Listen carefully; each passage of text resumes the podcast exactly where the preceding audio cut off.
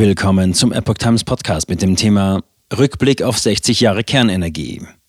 Die Atomkraft in Zahlen. Laufzeiten, Stromproduktion, Folgekosten. Ein Artikel von Epoch Times vom 12. April 2023. Mit dem Abschalten der letzten deutschen Atomkraftwerke geht eine Ära zu Ende. Die Folgen sind schwer kalkulierbar. Rund sechs Jahrzehnte lang haben Atomkraftwerke in Deutschland Strom produziert.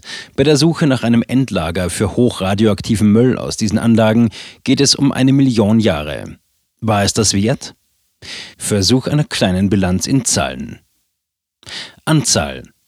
Seit 1962 gingen in Deutschland nach Angaben des Bundesministeriums für Wirtschaft 37 Kernkraftwerke ans Netz, Forschungsreaktoren nicht eingerechnet. Die erste Einspeisung in der Bundesrepublik gab es 1961 im Versuchsatomkraftwerk Kahl in Bayern. In der DDR ging 1966 die Anlage Rheinsberg, heute im Land Brandenburg, in Betrieb.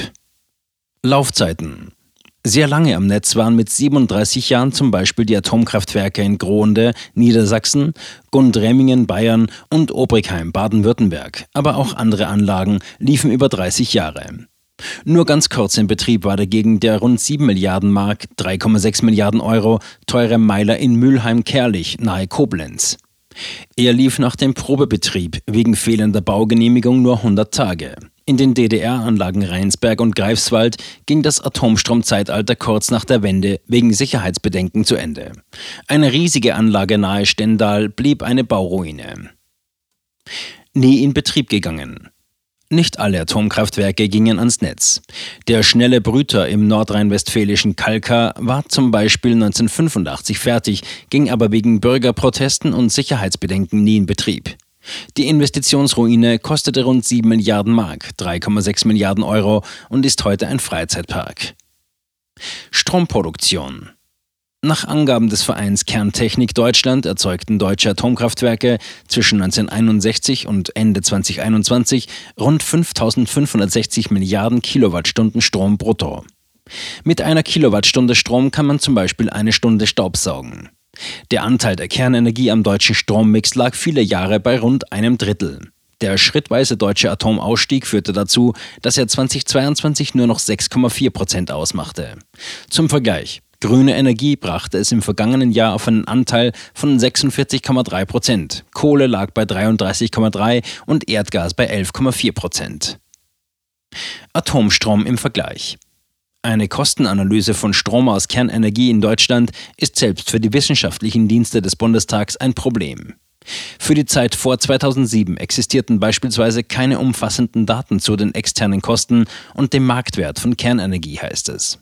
Für 2021 hat der Dienst die gesamtgesellschaftlichen Stromkosten, also zum Beispiel inklusive Subventionen und möglichen Umweltschäden, verglichen. Mit 37,8 Cent pro Kilowattstunde war Atomstrom demnach mit Abstand am teuersten. Kohle liegt nach der Berechnung zwischen 23,3 und 25,6 Cent, Solar bei 22,8 Cent und Wind zwischen 8,8 und 18,5 Cent pro Kilowattstunde. Folgekosten Allein die Menge hochradioaktiver Abfälle aus Brennelementen wird in Deutschland auf rund 10.500 Tonnen geschätzt. Eine Kommission hat die gesamten Entsorgungskosten für Deutschland 2016 auf rund 48,8 Milliarden Euro kalkuliert, mit Preisen von 2014. Ein Endlager in Deutschland gibt es noch nicht. In einer Broschüre für das Bundesamt für die Sicherheit der nuklearen Entsorgung heißt es, dass in Deutschland ein bis zwei Generationen von der Atomenergie profitiert hätten. Endlager betreffen das Leben von mehr als 33.000 künftigen Generationen. Neue Risiken.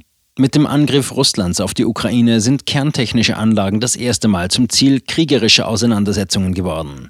Das Deutsche Institut für Wirtschaftsforschung listet auf der gesellschaftlichen Kostenseite auch die Gefahr der Weiterverbreitung waffenfähigen radioaktiven Materials aus Atommeilern auf. Dazu kämen die bekannten Risiken radioaktiver Strahlung, wie nach den großen Havarien in Harrisburg, USA 1977, Tschernobyl, Sowjetunion, Ukraine 1986 und Fukushima, Japan 2011. Der Verein Kerntechnik Deutschland, zu dem auch Energieversorger gehören, sieht den Nutzen der Kernenergie dennoch um das mindestens achtfache höher als die gesellschaftlichen Kosten.